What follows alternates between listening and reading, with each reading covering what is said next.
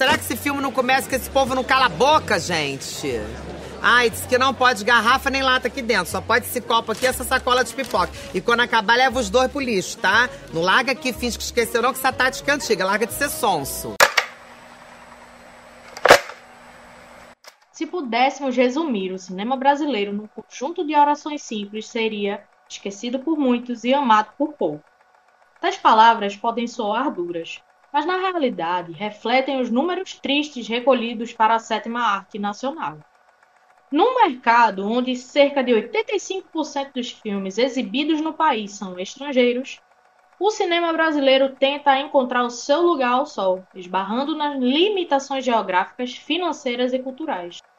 Portanto, debateremos aqui o que é necessário para buscar esse espaço acalorado nos corações dos seus conterrâneos.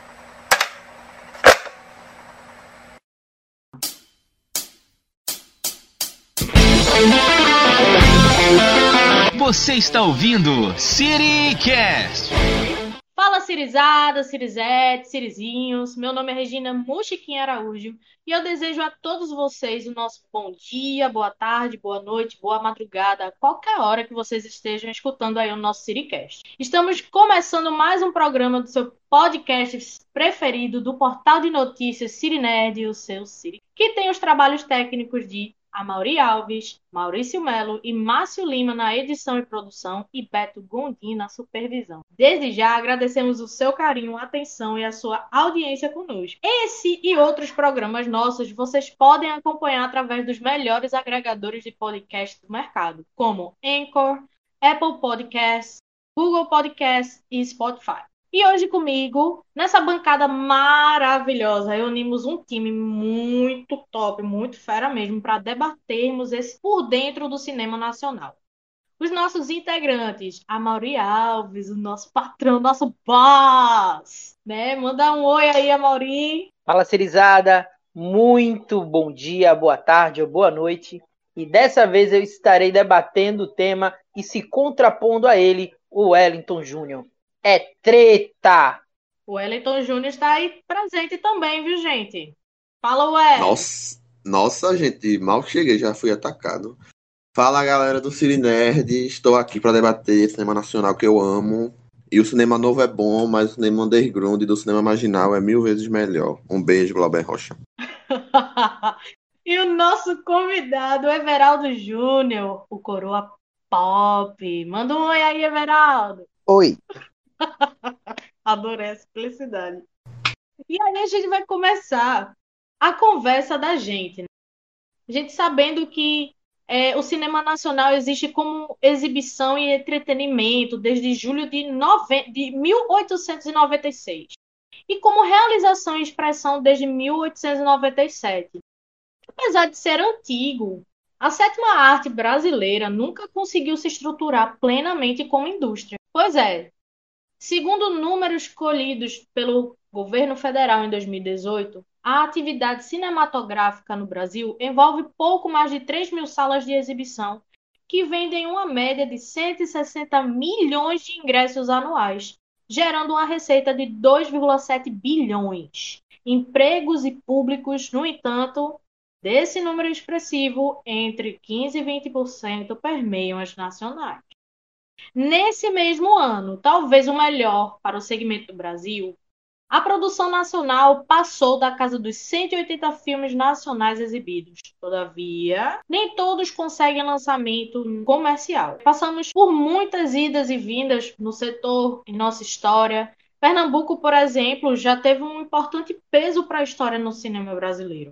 Mas o que devemos fazer para valorizar nossa arte? Para torná-la tão gigante nos outros países? E diante disso, a gente vai abrir o nosso debate com a Mauri, com a nossa primeira pergunta. E aí? O que é necessário para tornar o cinema brasileiro num produto? Bom, para a gente tratar o cinema como um produto, então a gente tem que entender as nuances de um produto. Você vai a um supermercado e você vai adquirir, por exemplo, uma lata de leite. Você vai adquirir aquela lata que tenha a melhor qualidade, que ao você colocar água, ela realmente produza o efeito necessário, que seja legal com o café, com o Nescau, enfim, com qualquer coisa do tipo. assim também deveria ser o cinema tratado aqui no Brasil. Né? Infelizmente, ele ainda não é visto como um produto, apenas como algo do meio. Enquanto a gente não tratar o cinema como indústria que realmente merece sim ela ter os seus lucros, ela não só ser uma arte, mas ela ser uma arte que também seja capitalista, e aqui fica já a minha paulada em Wellington, a gente nunca vai ver um crescimento espetacular ou um crescimento interessante ou em comparação ao cinema estrangeiro. Então vai, eu quero que o Wellington agora teça suas palavras, sua peçonha contra a minha pessoa. Não sou burro, não vou brigar contra meu chefe, né, para não ser demitido. Mas eu nunca neguei que o cinema é uma arte capitalista. Eu acho que, em geral, o capitalismo está aí. O problema do, que eu vejo do cinema nacional não ser um produto, entre aspas, atrativo, é porque a gente consome desde sempre. A gente já cresce, nosso imaginário, nosso imaginário coletivo já está ali alimentado com isso, que o cinema é cinema no formato de Hollywood. E acaba aqui no mundo todo, acho que é assim, não só aqui, mas aqui principalmente porque a gente se alimenta disso de forma predatória, que quando um grande filme lança, até o caso recente de não sei se foi Jogos Vorazes ou foi Vingadores, que teve aquela lei que proibiu botar tantos por cento de filmes na sala, porque tava 90% das salas do cinema do Brasil só com um filme. E isso fez diminuir muito os, os filmes que iam ser lançados, porque a gente não tem esse como é que eu posso falar? Esse investimento não é investimento, mas essa mentalidade que temos que criar uma cultura nacional de cinema. Aí acaba que a gente perde muita coisa com isso, porque tipo os filmes ficam restritos a festival e pronto. Aí, tanto é que o cinema brasileiro tem até uma piadinha que o cinema brasileiro é mais reconhecido fora do que dentro do, do Brasil. Isso é que eu acho que ele não é atrativo, porque a gente não tem essa cultura de consumir cinema brasileiro. Uma coisa muito interessante que você falou, Well, que existe uma cultura da gente não abraçar o nosso da gente, né? Verdade. E aí, dentro dessa cultura, tem a questão do de achar aquela aquela coisa da gente admirar, não é verdade? As coisas dos outros, dos nossos amigos, dos nossos irmãos, outros países que eles já têm uma indústria solidificada, né? E aí, o Ellis tocou numa coisa muito interessante que ele falou justamente sobre a cultura, né? A gente sabe que aqui no Brasil existe um problema um pouquinho grande referente ao sentimento de vira-lata que nós temos contra os nossos queridíssimos amigos americanos e indústria hollywoodiana, eles têm incentivos. E aí eu gostaria de perguntar ao senhor Everaldo, nosso coroa, pop, né? Se podemos esperar apenas por investimentos governamentais para tentarmos resolver as carências do nosso parque cinematográfico. Em outras palavras, vou trazer aqui uma palavra muito na realidade, um termo muito polêmico chamado Lei Rouanet, né? E em contrapartida dos investimentos privados. Será que a gente pode esperar por esses investimentos apenas governamentais? Olá, minha cara. Olá, boa noite a todos é, aqui presentes. Bom, a, situação do, do cinema brasileiro é, ele, a, a, sua estrutura, ela depende basicamente mais de 80% sim das, da, do, do, incentivo público. E se não fosse o incentivo público, nós não teríamos cinema nacional.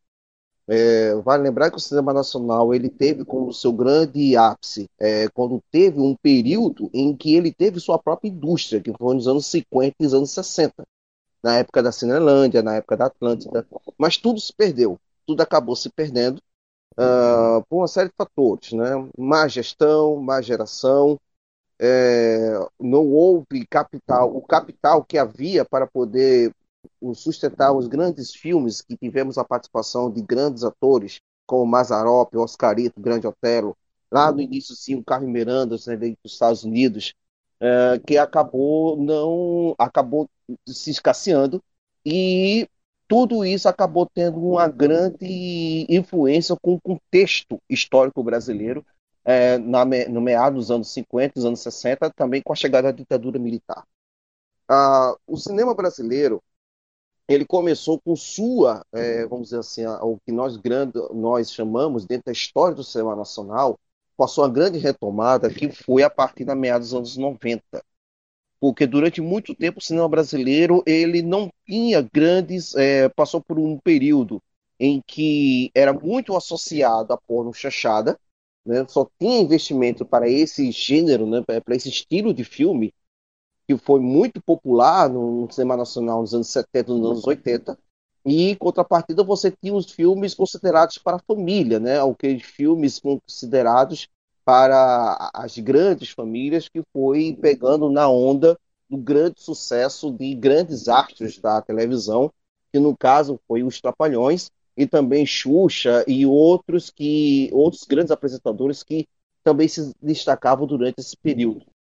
Mas é, a, a, grande parte tal foi quando o governo Collor ele acabou com o Cine, a, Cinebras. O, o, por favor, o Wellington me lembre se eu estiver errado.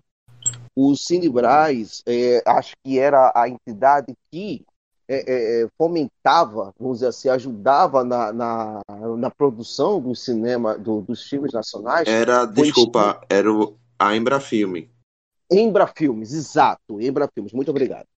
E ela acabou, digamos assim, Collor acabou é, é, sepultando toda e qualquer possibilidade de haver é, produção cinematográfica brasileira, a não ser que não fosse por meio é, por, é, por meios privados, por meio de patrocínios, né, avulsos ou patrocínios livres, que era o que acontecia, né? Por exemplo, os filmes de Trapalhões, eles conseguiam grandes investimentos, eles tinham grandes é, é, é, empresas, como a Laticílios, Nestlé, por exemplo, a Danone, a, a, na época a, o Guaraná Antártica, que ainda não era Ambev, é, é, eram produtos, eram empresas separadas, eles apoiavam o cinema dos Trapalhões, que era bem específico, para um público bem específico, que era o público infanto-juvenil, uh, para poder exibir nos cinemas, né? e apenas em períodos específicos. É, isso acabou mudando após a criação da lei do audiovisual, que ocorreu já no final do governo Itamar, um pouco antes da, entre o governo Itamar e o governo Fernando Henrique Cardoso, que possibilitou na nova produção de filmes nacionais de filmes autorais nacionais, que foi que quando tivemos é, a, pela é, depois de muito tempo o filme nacional concorrendo ao Oscar, que foi o Quatrilho. Isso entre, em 96, né? O filme é de 95 e o Mas filme... tem que lembrar também que o primeiro filme depois da retomada foi o Carlota Joaquina, Princesa do Brasil. Sim, sim, sim, sim, sim. Carlota é um filme, Joaquina. assim, não é ruim, mas também eu acho que, tipo, ele ficou meio que marcado, coitado, por ser esse filme da retomada. Eu acho que quando lembram dele. Dão muita. Pre... Dão muita. Não. não, não é ruim, é que eu tô falando assim, tipo, ele. É tipo, ele é lembrado agora na história, quando a gente lembra dele, é tipo o filme da retomada. Aí quando as pessoas vão assistir, as pessoas meio que se frustram, porque não é um filme que você espera, assim, tipo, quando fala dele. Sim, sim, sim. Mas ele não é. Assim, eu não acho de forma alguma um filme ruim.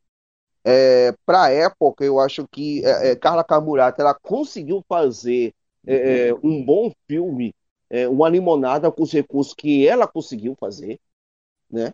Uh, você tendo Maria Severo, Marco Nanini fazendo, mostrando uma releitura caricata o filme, o filme entre nós historiadores ainda causa controvérsias até hoje.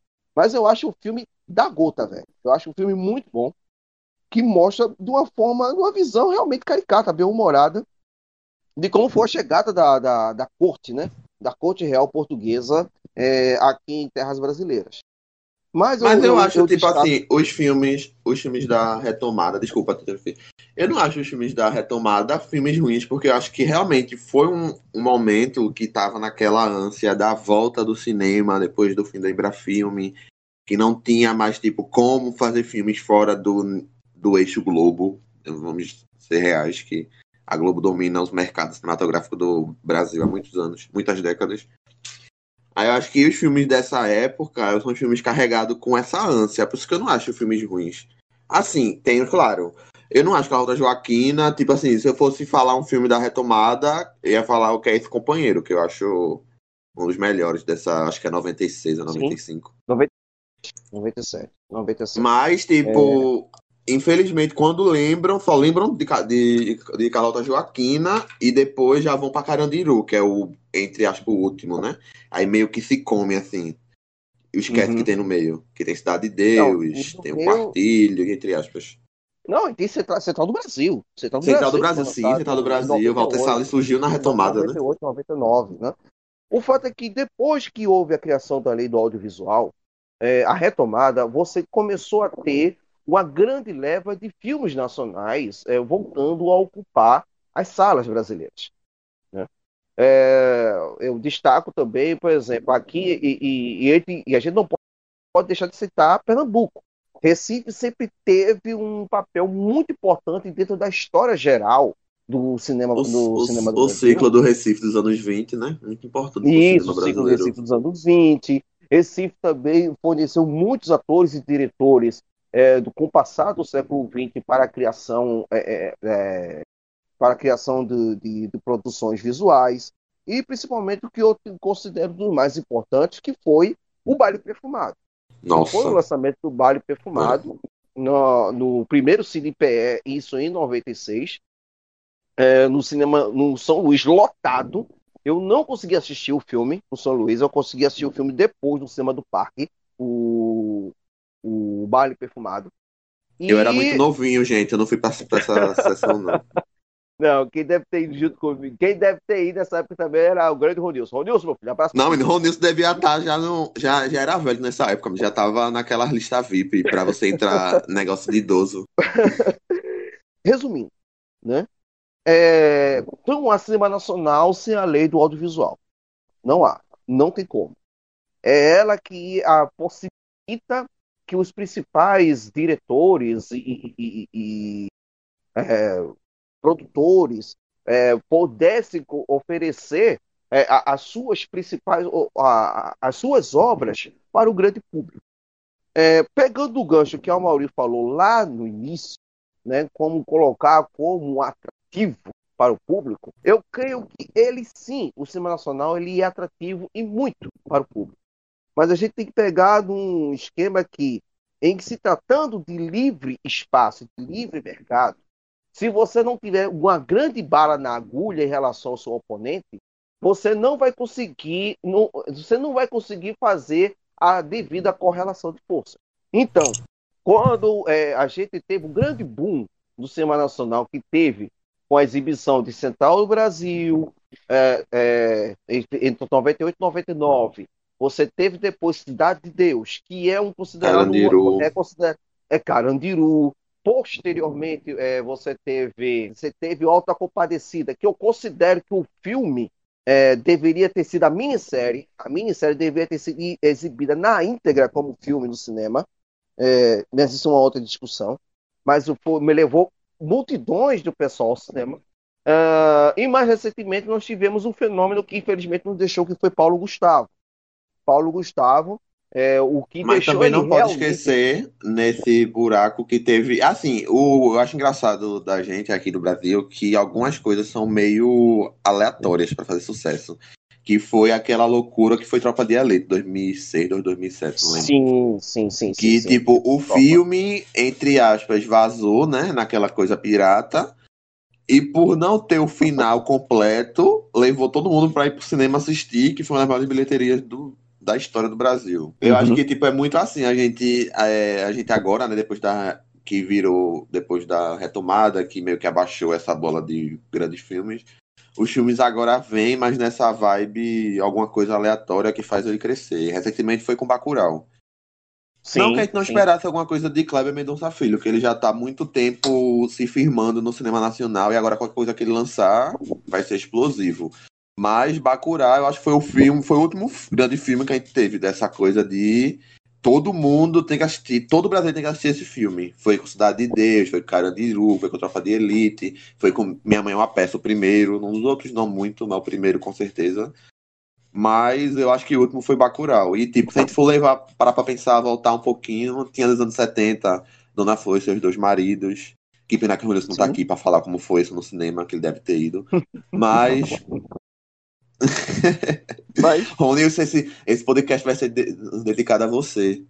Só pra você saber quem tá falando de você, mas vai ser dedicado a você. E eu acho que assim, a gente é uma coisa, o cinema nacional, por não ter essa base de tipo a- uma indústria que é, já, é, já é firmada, que tem aquelas pessoas que esperam todo ano o grande filme, os filmes surgem dessa forma, assim, crescem dessa forma, uma coisa que explode na cara da gente e você vai ter que assistir porque explodiu agora. porque realmente essa questão do, do, do lei do audiovisual versus inve- eh, investimentos privados, ele, eh, eh, ele é realmente complexo e até certo ponto espinhoso. Mas o fato é que sem a lei do audiovisual, sem o apoio da Ancine, tem que destacar Uhum. também a importância da Ancine e um cidadão basculho, dito cujo, lá em Brasília está querendo acabar, que é a agência do cinema, eh, do, do, do cinema nacional.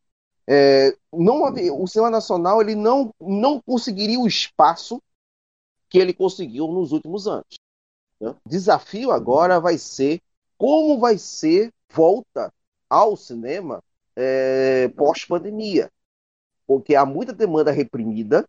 Ah, hoje, é, hoje nós temos muito mais salas. É uma coisa até interessante que, tem que ser debatida. Nós temos uma quantidade de salas muito maior. Ô Everaldo, tu não salas, acha que, tipo, o, essa coisa do da lei do audiovisual, eu não acho ruim, mas querendo ou não, é uma é o efeito da causa de a gente ter uma coisa muito nichada, porque, tipo, é uma coisa tipo assim, eu participo muito de festival de cinema, eu vou, tipo, festival de cinema aqui de Recife, janela, eu tô todos os filmes, Sim. acompanho, acompanho diretores de curta, isso e aquilo, e eu percebo que é uma coisa muito nichada, a gente, assim, tipo, tem o tipo de cinema que é daqui de Pernambuco, tem o cinema de São Paulo, tem o cinema do Rio, tem um cinema agora que tá muito grande, que é o de Cotagem, lá de Minas Gerais. E é uma coisa que eu percebo que é muito nichada, assim, não, não que seja nichada, tipo, só eles que assistem, que tipo, é uma coisa que se conversa. O povo daqui de Recife conversa muito com de, o Duque de Contagem, que conversa muito com o povo lá do norte, que faz também. Mas tu não acha que isso formou essas coisas nichadas que acaba dificultando o cinema nacional de ser uma coisa, uma coisa única, assim? Eu acho bom, não vou mentir que eu adoro, mas assim, em questão de ser universal, entre aspas, aqui, não é, porque Mais tem essa coisa que é muito. Não é, Mas não, eu não digo é popular, nichado? porque não vai, não vai ser popular, vai por- demorar muito pra ser popular. Mas eu falo Mas assim, tipo, que é nichado de nichado? só ficar preso naquela área ali. Mas sabe por que nichado? Sabe por quê? Não temos distribuidora, gente. É isso, Não é. tem distribuidor. O problema de ser muito nichado é porque as distribuidoras que distribuem os filmes para os cinemas aqui no Brasil são distribuidoras de fora. Você não tem uma grande distribuidora nacional que possa ter eh, arrancar esse espaço das salas de grandes conglomerados de, de cinema, de grandes exibidores. Aí eu estou falando da UCI, eu estou falando do Cinemark, certo? Estou falando desses grandes distribuidores que é o que abre espaço para essa, pra essa galera. Ó, falando tem, sobre as tendo grandes distribuidoras, distribuidoras, é complicado. É, é exatamente isso. Ah, Só para terminar, para terminar esse ponto. É, o, pegando o gancho que a Mauri falou lá no início, a gente tem muita mão de obra boa para poder é, produzir. Mas enquanto tivermos distribuidoras que cujo são filiais de matrizes estrangeiras, a coisa vai ficar complicada. Aí quando chegar um novo Vingadores da vida, meu filho, com hype lá em cima, vai, vai ocupar 10, 15 salas de um multiplex de 20. Então, uma, é- distribui- uma distribuidora que tá assim, agora espero que ela continue, que ela tava com muita força antes da pandemia, né? Porque a pandemia ela achou todo mundo. Mas era a Vitrine. Ela tava muito, tipo, especializada nisso. De, claro, ela também tem pega filmes internacionais porque ela não é besta, né? Não vai também só Uhum. ficar numa. fechar o olho. Sim, Mas Sim. ela tava investindo muito nesse que eu tava falando, desses cinemas, entre aspas, nichados. Tipo, Ó, Tem até um, um filme de contagem que ela tava investindo, até daqui do Brasil. Para aí, falar Omar. sobre esse assunto de vocês, é, eu confesso que eu sou um pouco novo no assunto do cinema nacional, né? Se não for essas grandes obras que vocês já elencaram aqui, provavelmente eu não acompanho muito ou não assisto muito. Sou sou fãzaço de blockbuster. Então eu sei que eu vou ter muitas críticas, inclusive de Wellington daqui a Tu pouquinho. acha o Bacurau, Amaury? Bacurau é um não, não blockbuster. assisti, É o quê, Não Amaury? Não assisti. Bacurau. não assisti Devolve a carte- Bacurau. Devolve a carteirinha de recifense agora. Eu vou aí pegar na sua casa.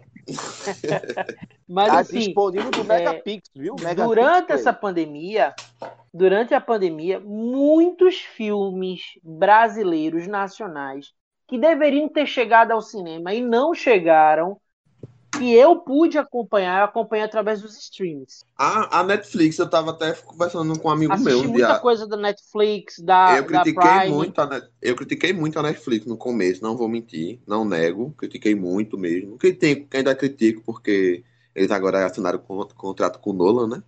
Né, Veraldo? Mas, tipo, eles estão dando muito espaço para filmes nacionais, tipo, filmes que eu nunca imaginei que iam estar na Netflix. Quando eu entrei lá, tava lá. Tipo, tem um filme aqui de Recife, que é até recente, é Estou me guardando para quando o carnaval chegar, o novo filme de Marcelo Gomes, é, Marcelo Gomes. Que é um filme que eu nunca, tipo, quando eu entrei na Netflix, estava lá. Eu fiquei, gente, mas esse filme é muito bom. E, tipo, eu vi muita gente assistindo, gente falando no- na internet, no Twitter. E eu acho que, tipo, esse papel da- de, dos streams, abraçar a produção nacional, eu acho muito legal. Espero que role alguma coisa de lei, obrigando a ter Acho 10%, como tinha na TV a cabo. Eu acho Não, já Eu rola. acho que. Já rola. Não. Isso já é obrigação. Inclusive, a Disney Plus, para entrar aqui no, no Brasil, quase que ela não entra, porque ela tinha que ter uma gama de produções nacionais, entendeu? Então ela teve que catar lá no, no Disney Channel, no, no, nos canais da Disney, produções que eram nacionais da TV a cabo, entendeu? Para inserir no streaming. A lei ela já existe. Inclusive, só falta adaptar. Eu acho que, num caso, pegando o gancho desse negócio da distribuição, a Net é um dos pontos que eu que também sou um ferrenho crítico da Netflix, mas eu eu bato palmas para elas nesse quesito, que é essa questão da distribuição. A Netflix ela tem aberto espaço para produção autoral, é, seja uma produção autoral independente ou produção de blockbusters por ela própria, ou é, distribuindo, é, é, abrindo espaço em seu catálogo e deixando ficar por um bom tempo disponível em seu catálogo é, filmes nacionais que fizeram até, até, bem pouco tempo, até bem pouco tempo atrás estavam nos cinemas, né? Ou só estavam em festivais. Quando o, o Carnaval chegar, que é, é um filme pernambucano, ele só foi apresentado em festivais e no cinema da Fundação. Ele já está na Netflix. Ah, outro filme também, Califórnia, da Marina Persson. Foi um Ah, filme é que também esteve em poucos, é, em poucos, é, em poucas salas e em festivais, também está lá disponível na Netflix. Então, nesse, é nesse quesito que a Netflix eu- eu- ela consegue, é, ela consegue se, vamos dizer assim, balancear ao grande volume de produção, bem mais ou menos, que ela coloca de produção própria do catálogo dela. Porque Ah, ela é, Ela Hã? abriu, ela abriu assim é, as portas para aquelas pessoas que estavam esperando aquele, aquele empurrãozinho, né? sim, Porque eu posso, eu posso dizer com toda propriedade, assim como a Ma- a Mauri falou, eu tô tendo muito mais contato com o cinema nacional agora, através de canais de streaming, através da Netflix, através de- do- dos outros, justamente porque é, eu não tenho tempo hábil para ir para o cinema, né?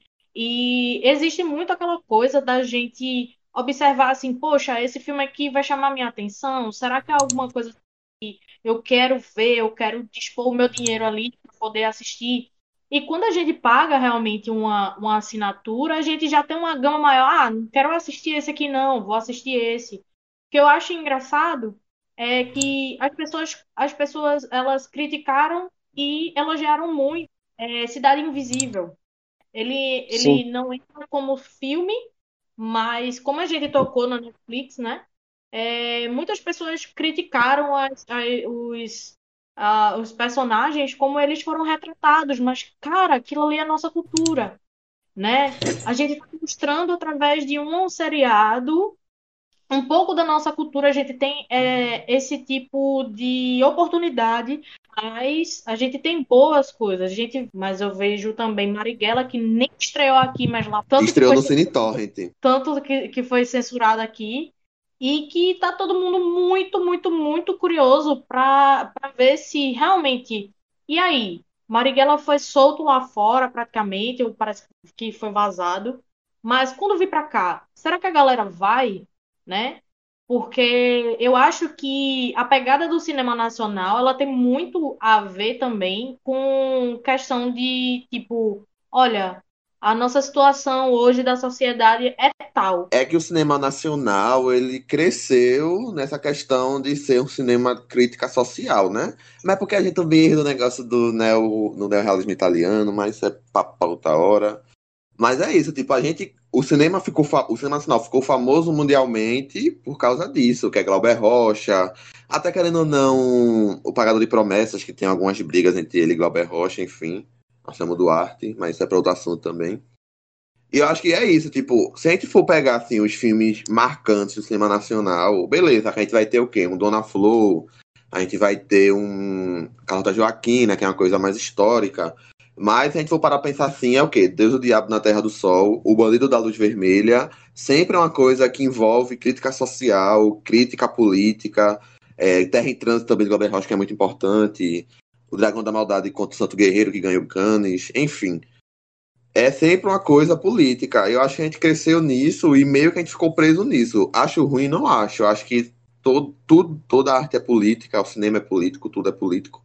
Mas eu acho que o brasileiro ficou meio acomodado quando começou a consumir porno chanchada, quando começou a consumir os filmes da Globo. E meio que, tipo, transformou esse cinema, o cinema político, no cinema B brasileiro, que praticamente é o cinema que leva a gente pra fora. Aí eu acho que esse é o que fica da questão do cinema, é a, a briga que tem, né, dos, de Hollywood com a gente aqui, porque a gente, Falando. Hum. o imaginário coletivo quer consumir aquele cinema hollywoodiano, mas o cinema brasileiro resiste nessa arte política. Acho que muito- É. Oi, diga. Tem Oi, muito- diga, amor. A gente, fil- a gente fala muito de filme americano, de qualidade, que a gente pode aprender, né? Com os resultados. A gente sempre espera que o filme que estreia dentro do cinema seja aquele espetáculo que a gente vai sair e a gente vai falar uma semana, né? Sobre o, o, a questão do, do filme. E aí, é, o que vocês acham dos resultados do- dos cinemas dos nossos hermanos, que a Argentina e Chile, eles são têm uma indústria muito boa, as películas deles são maravilhosas e pelo menos eu acho, né? E, e aí, o que que vocês acham essa essa comparação? Será que realmente o cinema hollywoodiano ele é, é o o começo, o meio e fim realmente, ou a gente tá na, naquele patamar de tipo estilo Bollywood mesmo? Não, o, o, o, fato do cinema da Argentina de Chile são a questão de políticas de como eles tratam o seu próprio cinema. O Brasil, ele, como a gente como já foi enfatizado aqui antes, é, o Brasil passou por um período de apagões durante sua história do cinema. Né? É, pegando um pequeno, um, pequeno, um pequeno gancho do que o Wellington falou na questão anterior, é, vale muito também do, da cultura que foi criada em cima do filme nacional. Eu cresci não é, sabendo que as obras de Glauber Rocha, por exemplo, eram obras consideradas perdidas. Quando eu falo perdidas, é porque foram obras, é, entre aspas, esquecidas. Porque quando se falava de cinema nacional, eu cresci no meio, numa, numa época em que cinema nacional que não fosse ou filme da Xuxa ou filme dos Trapalhões, era filme que não prestava para a família. Não prestava para o público. Era considerado filme pornô. Isso acabou, isso acabou, começou a mudar depois de Carlota Joaquina. Começou a, mudar depois da retomada. E foi mudando com o passar do tempo. né? Mudou também com o Alta Compadecida e foi mudando assim que foi avançando e, e, e, tendo novos grandes sucessos nacionais no cinema. No caso de Argentina e de Chile, eu, eu, a meu ver, eles não ficam a dever ao cinema nacional, não. E nem o cinema nacional fica a dever em relação a eles. Mas eu creio que o sucesso deles lá fora está muito mais relacionado a como o cinema deles consegue ser visto lá. Que é isso que falta. O cinema nacional ele ainda não contém um espaço suficiente para que ele seja exibido lá. E também tem a questão do lobby. Quando se fala de grandes premiações e de quando você consegue exibir filmes estrangeiros, ainda mais no mercado hiper fechado como o mercado americano, Vai lembrar que o mercado americano é para eles, só para eles, e é deles para fora. Eles são hiper, é, mega protecionistas. Então, é, o, o, trabalho de que o, o, as empresas e também é, é a, as distribuidoras, no caso das argentinas e chilenas, conseguem fazer, conseguem emplacar esses filmes lá e conseguem emplacar filmes de uma qualidade é, excelente. Mas eu sendo muito sincero, eu vi muitos filmes nacionais brasileiros que não ficam a dever com os filmes é, argentinos e, e, chilenos. Acho que isso tem, tem muito mais com uma questão de um trabalho, de um lobby né, político, uh, para, é, junto com as distribuidoras e os seus exibidores, do que você fazer um embate de, de qualidade entre os filmes dessas nacionalidades. Ah, eu acho que nossos irmãos daqui, de conterrâneos, né? Nossos irmãozinhos, eu acho que eles têm um cinema parecido com a gente na questão porque passaram pela mesma história política, assim, de repressão militar, ditaduras. Eu acho que parece muito. Mas eu acho que esse cinema que vai lá para fora, que faz sucesso, os argentinos, aquele intragável Relato Selvagem, enfim, aquele Segredo dos Seus Olhos, pior maquiagem do cinema. Eu acho que, tipo, é porque esses filmes abraçam uma coisa mais realmente a eu quero conquistar o, o, os Estados Unidos, quero conquistar aquela parcela de galera dos Estados Unidos que consome cinema internacional. Aí é um filme visado para isso. Mas eu não concordo. Eu acho que o cinema não é querendo ser, ser, bair, ser bairrista, não. Mas eu acho que o cinema nacional é muito rico por causa desse negócio que eu falei mais cedo de ter esses nichos de cada região faz um tipo de cinema.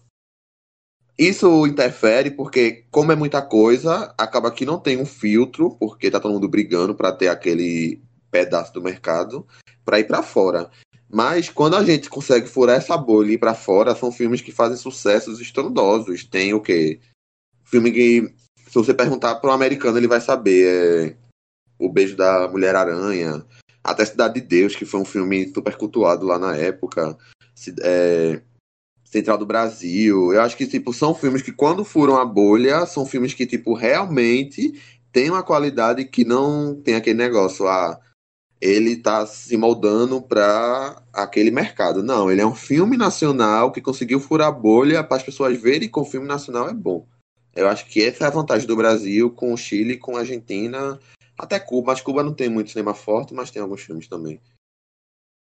O engraçado é que a gente fica olhando assim. Uma das maiores injustiças mesmo que eu achei, que eu, eu o, o, esse filme ele não é considerado totalmente nacional, mas ele tem, tem a pegada brasileira mesmo, que foi Rio, e que perdeu para os Muppets na, na questão de trilha sonora.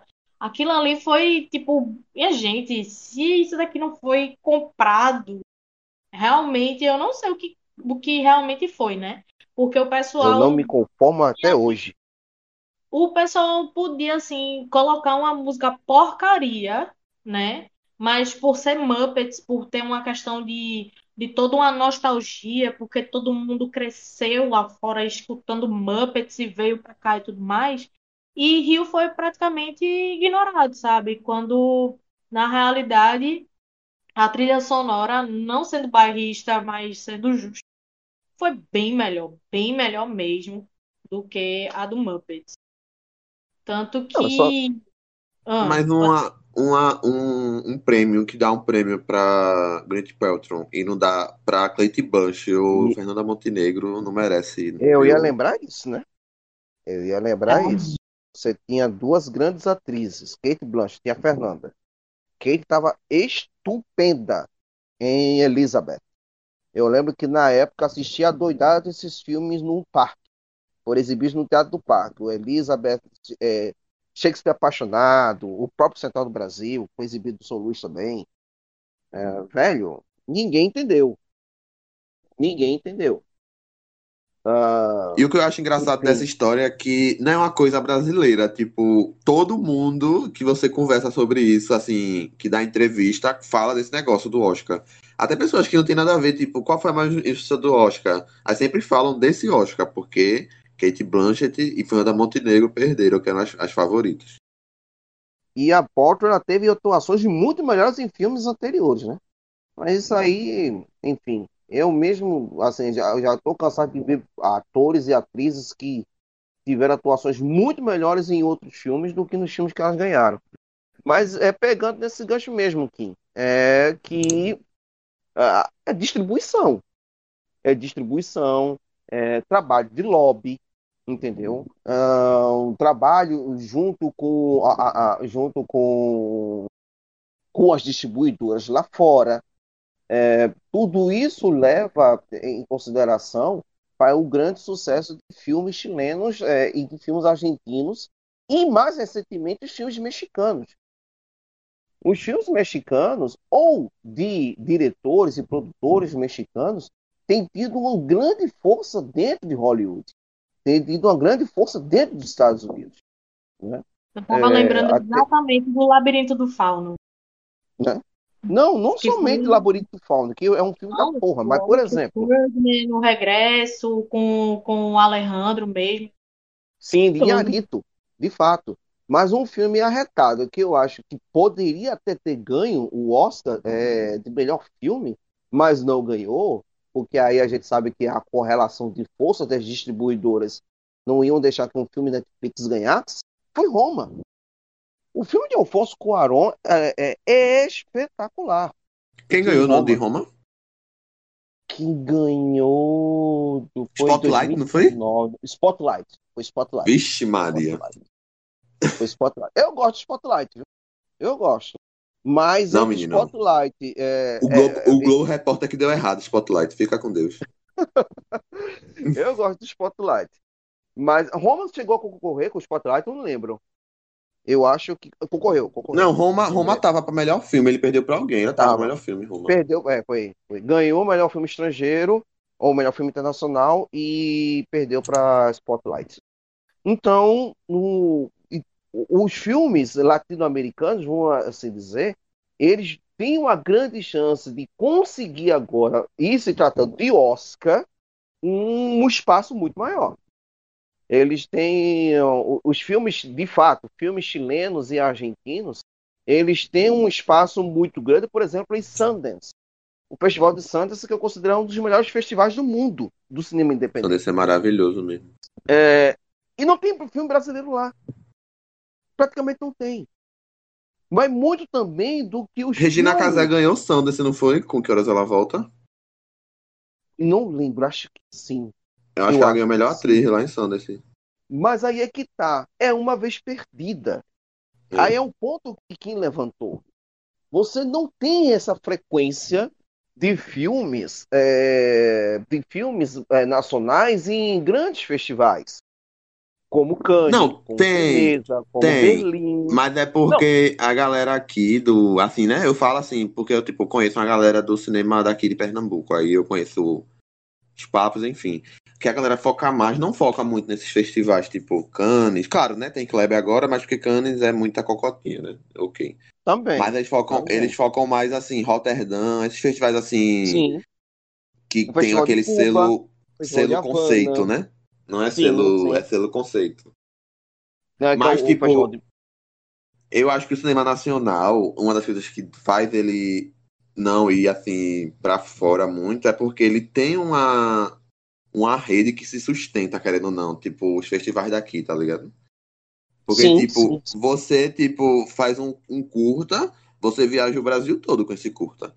Porque tem festival em todo lugar, praticamente. Aí acho que se sustenta a casa disso. Aí você, tipo, o curta ganha selos só nacionais, porque ele foi para todos os festivais e ganhou prêmios naqueles festivais. Aí eu acho que meio que se sustenta, aí não tem essa visão de querer ir pra fora muito, assim. Agora que tá tendo isso, porque, tipo, muita galera aqui tá levando o filme pra fora, tipo, pra Rotterdam, que vai direto. Pra Berlim, alguns vão também. Tem até Praia do Futuro de. Como é? Karim. Foi pra lá. Carinha tipo, Inus. Carinha Inus. isso. Aí eu acho que tem isso, mas assim, é uma coisa muito específica. Não é tipo assim, é, ah, eu quero ir pra Sundance, eu quero ir pra tal lugar. Não, é uma coisa tipo meio que tipo, ah, bora aqui. Se não for aqui, aí esses festivais que a gente vai atrás. Agora que tá quebrando isso, Kleber, esse negócio de Kleber conseguir botar filme em Cannes, eu acho que é uma coisa muito boa. Eu acho que se o filme tivesse duplo Oscar, ia ganhar muita coisa, porque é um filme muito bom tecnicamente, é um filme que conversa muito com os Estados Unidos, essa coisa de western. Mas eu acho que a gente tá muito preso nessa nessa bolha aqui dos de festivais, que eu não acho ruim, que eu me divirto muito, conheço muitos curtas, eu adoro curtas, se eu não se não der certo, se minha vida não der certo, eu acho que eu vou virar diretor de curta-metragem. E eu acho que tipo é uma, é uma indústria que se mantém aqui no Brasil, mas eu acho que pra fora eles têm que pensar sair da caixinha um pouquinho. Já que você falou sobre estourar a bolha, eu queria perguntar para cada um de vocês, para a gente encerrar aqui o nosso podcast, é, quais são os filmes nacionais que vocês indicam para o público, né? Alguns que não sejam é, esses estouros, ou realmente esses que já foram um estouro, é, alguns que são mais underground, que a gente pode buscar no YouTube, onde a gente pode ver em algum lugar. É, se já passou em algum, algum festival aqui de Pernambuco, né, que já apareceu em outros festivais também, em outros estados. E aí, quais são os filmes nacionais que vocês indicam para o público, gente? Bom, para começar, eu queria indicar a galerinha o Som ao Redor de Kleber Mendonça Filho em 2012, onde ele trata a finalidade do tempo, o quanto ele é fulminante e o quanto ele pode influenciar na vida presente, passado e futuro do homem. Então, se você ainda não assistiu, indico o Som ao Redor de Kleber Mendonça Filho. Que tá na Netflix, viu? Isso. Tá disponível na Netflix. E aí, Wellington. Eita, sou eu, é. Bora lá. Eu vou indicar três filmes. Não sei se podem, mas vou indicar. Vocês que lutem aí, se quiserem assistir ou não. Eu vou indicar um que eu acho que é tipo. É o meu filme favorito nacional, que é do, do cinema marginal, que pra mim é o melhor. A melhor época do cinema, que é o povo na boca do lixo, lá no Rio, fazendo filme de guerrilha. E pra mim é Bang Bang de, de André Torassi, que nos deixou faz dois anos, se eu não me engano. Bang Bang, esse filme é tipo sensacional. Eu acho que é o filme mais desgressor que eu já assisti na minha vida. Que é um filme que você, quem assistir, não vai conseguir ficar. Tipo, ou você ama ou você odeia, mas você não vai ficar no meio termo nunca com esse filme. Outro que eu vou indicar é Filme Demência, de Carlos Rushbeck, que é Carlão, que é um dos cineastas mais cinéfilos do, do Brasil.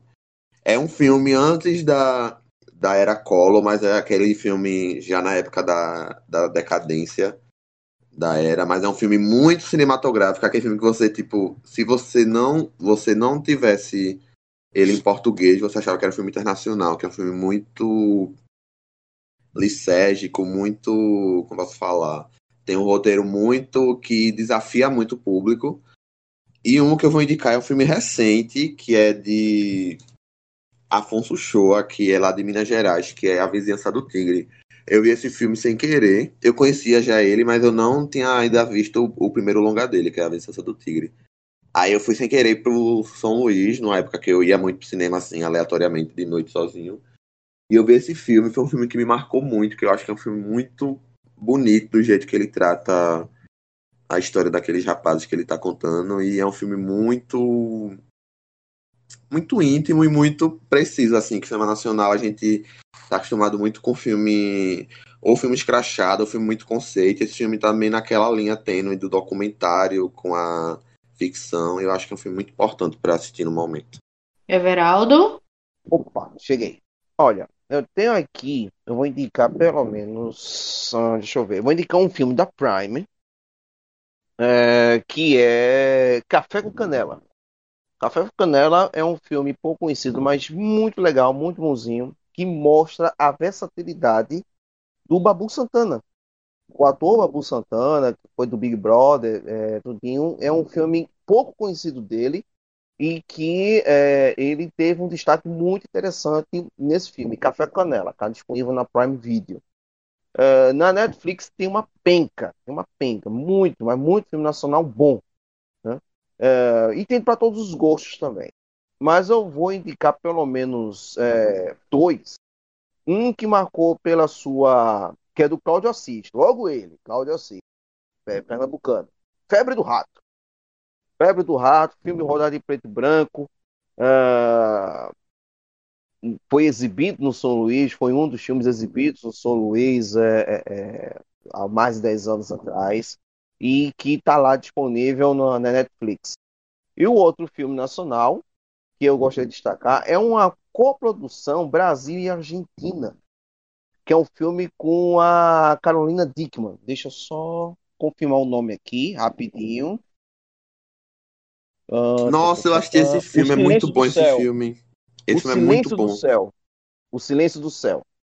Filme muito bom, é uma coprodução Brasil-Argentina que está participando da Carolina Dickman e ela tá, cara, é, quem duvidava da atuação, da qualidade dela enquanto atriz, vai queimar a língua nesse filme. Porque ela tem um trabalho realmente conta a história da, de uma mulher lidando, né, com a, com o estresse pós-traumático de ter sido estuprada e o marido dela é, tendo que lidar com a situação e tendo que correr atrás dos caras que é, atacaram a esposa dele. Então, é um filme duro, é um filme forte e que Caroline Dickman, não sei se o Wellington talvez deva concordar, ela tem um trabalho muito, muito bom nesse filme, O Silêncio do Céu.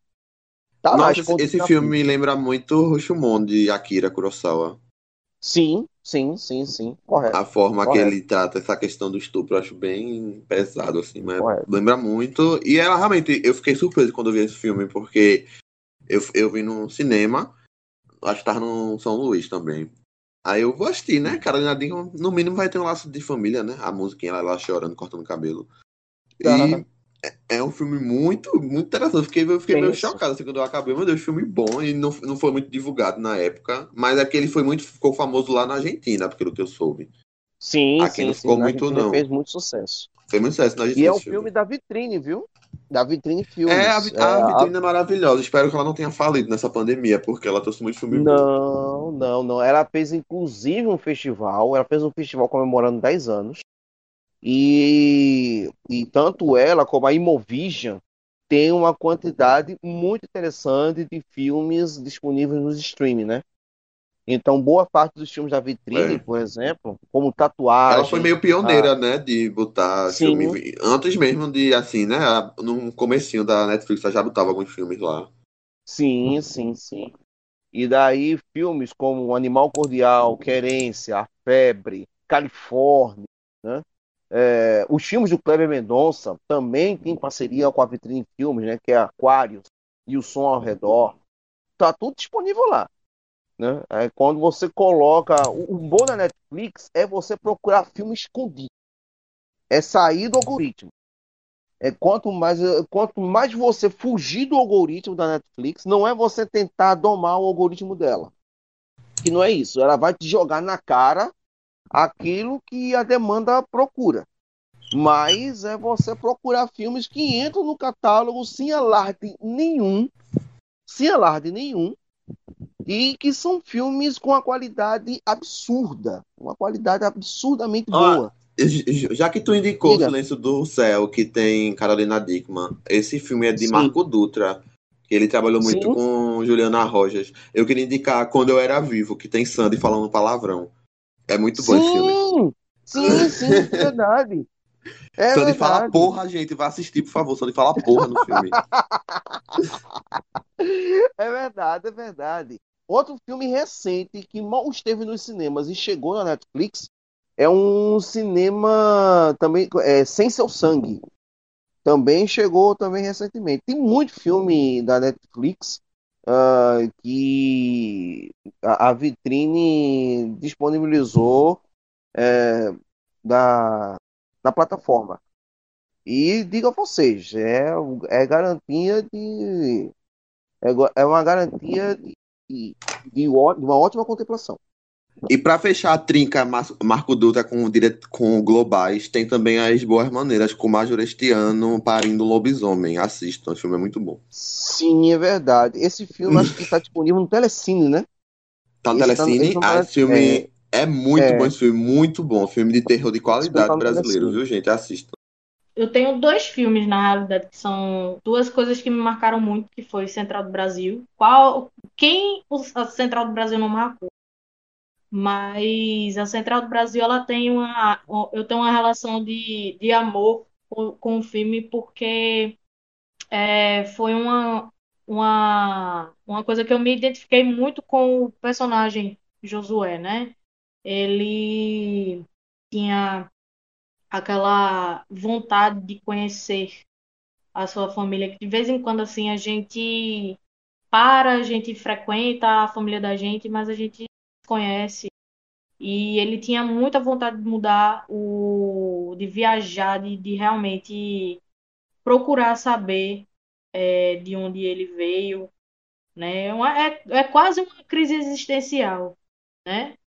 E eu não posso deixar de, de fazer uma, uma homenagem também a essa pessoa que nos deixou recentemente, que foi Paulo Gustavo com o seu com sua personagem Dona Hermínia, né? Que eu vi muito a minha mãe ali falando comigo, tirando claro a coisa de, de jogar o balde de água em cima, com a minha mãe uma peça, né? É, Paulo Gustavo foi uma das pessoas que representou muito é, cada mãe que realmente só muda de endereço. E ele foi uma pessoa sensacional. Eu gosto muito das obras de Paulo Gustavo na, na questão de tipo, eu acompanho, eu acompanho ainda. É, Vai que cola, 220 volts, todo, toda a gama assim que envolve ele, é, Magela também, e que vai fazer uma falta danada, porque era um humor da qual a gente, pelo menos eu me identificava muito, porque eu particularmente dizia que minha mãe era Dona Hermínia, né? Mas logicamente tirando onda e infelizmente ele ele partiu deixando o né, o roteiro do, do quarto filme. Sabendo que aquele Minha Mãe é uma peça, ele dizia muito sobre como era a vida dele. Que o Juliano era o do menino que, que se descobriu gay, depois era bissexual, depois ele viu que era gay mesmo. Era ele representando. E, assim, é, existi, existem muitas, muitas obras é, da qual o, o cinema nacional tá ainda encoberto, né?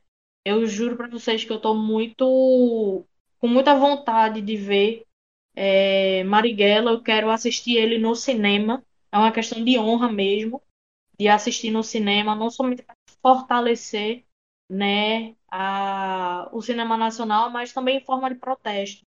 Eu acho que é, artes ela tá ali para justamente a gente se chocar. Não é somente uma coisa bonita, que ela encha nossos olhos, mas que também faça crítica, que também faça parte do, do que a gente não quer ver, mas que contada de outra maneira, ela possa ser mais, digamos assim, que digerível, né? E é isto, gente. A gente vai encerrar aqui. Gostaria de agradecer aí o carinho e a atenção dos nossos convidados, Everaldo Júnior, nosso Coroa Pop, aos nossos integrantes Wellington e que a Mauri Alves está aí também, ó, catucando muito, né? Para poder falar, para ser polêmico mesmo. E para você, ouvinte, receba o nosso abraço virtual, logicamente, com a mãozinha lavada, passado álcool em gel, com o uso de máscara, na é verdade. E muito obrigado que você tenha acompanhado o nosso Siricast, vem acompanhando o nosso podcast do seu portal de notícias Siri Nerd, que teve os trabalhos técnicos de Amaury Alves, Maurício Melo e Márcio Lima na edição e produção e Beto Gondim na supervisão. Para maiores informações, acompanhe as nossas redes sociais, Twitter, Facebook, Instagram, YouTube e, obviamente, nosso site www.cirinerd.com.br. E aí, deixa eu dar a voz aí para os nossos queridíssimos, começando com o nosso convidado, né? Logicamente. Everaldo, manda aí o teu tchau para a galera. E aí, Ciris, me despedindo de vocês. Uh, despedindo também, né? Hoje, quem pode, quem for escutar agora em junho não vai encontrar na sua Netflix a trilogia Indiana Jones, que vai sair. é. Vai sair também, deixa eu ver, Anjos da Noite também vai sair, Amizade Colorida e Amor Sem Escalas, Up in the Air com George Clooney. E Ghost do outro lado da linha de vida também está deixando a Netflix agora é, no mês de junho.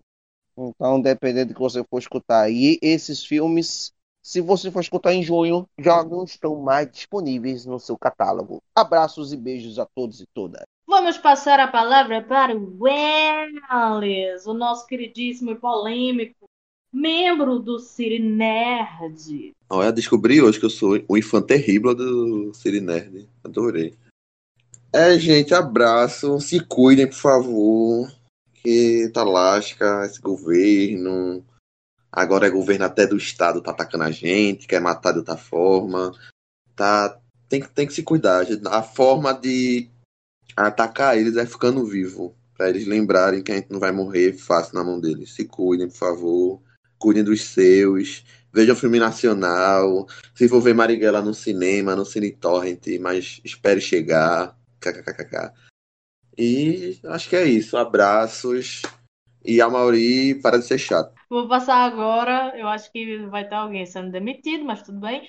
Vou passar a, a palavra aqui para a Mauri Alves, o nosso City Boss, ou o nosso pãozinho de queijo, né? Bom, não se preocupem, o Wellington não vai passar pela guilhotina, porque nós também precisamos de uma pessoa tão polêmica quanto ele.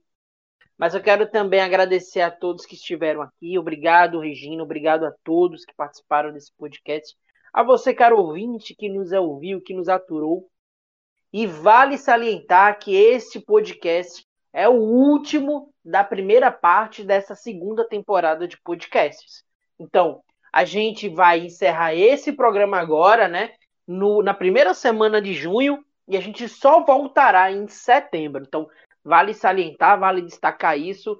Então, meu muito obrigado a vocês todos. E eu vou me despedir também, porque eu sou parte também integrante. Meu nome é Regina Musquinha Araújo. É, quero dedicar esse podcast para o nosso queridíssimo Ronilson, que se recuperou e voltou para casa após um tempinho é, internado decorrente ao Covid. Ronilson, que bom que você está de volta.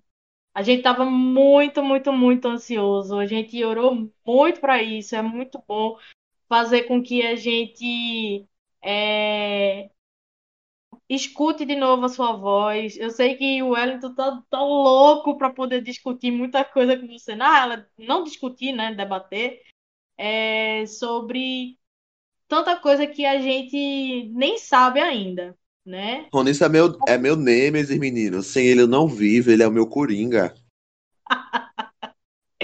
e eu quero dedicar esse, esse podcast também para duas pessoas da qual da minha vida que pertenceram, mas que infelizmente partiram, que foram as professoras Marta e Karina, e que eram duas pessoas que eram maravilhosas. Eu peço para que vocês fiquem em casa, tá? Não tá fácil.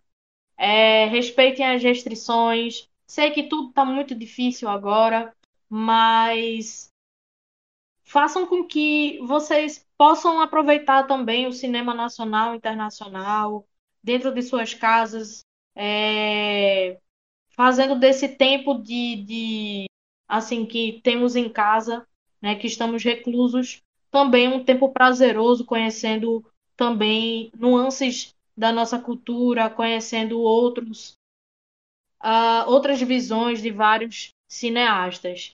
Um beijo para vocês e a gente vai encerrar aqui esse programa com as palavras do jornalista brasileiro Otto Lara Rezende.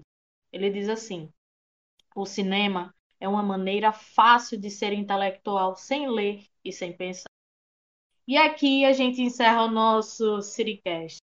Obrigada, boa noite, boa madrugada, bom dia, boa tarde, qualquer hora que você esteja escutando o nosso Citycast. E fui! Sabia que você pode expor a sua marca no Cirinerd? Entre em contato com assessoria@cirinerd.com.br.